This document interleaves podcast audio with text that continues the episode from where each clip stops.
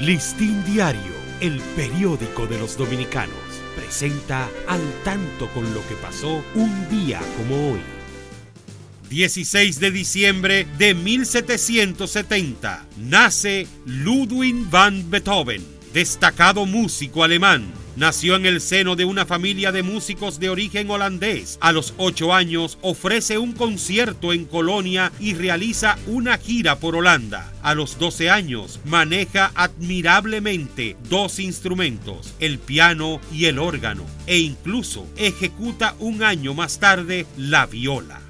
1830. Muere en Santa Marta, Colombia, el libertador Simón Bolívar, un luchador inspirado en la Unión Latinoamericana. Dedicó su vida a libertar a los pueblos oprimidos por la colonización española. Aún hoy día, sus pensamientos tienen vigencia.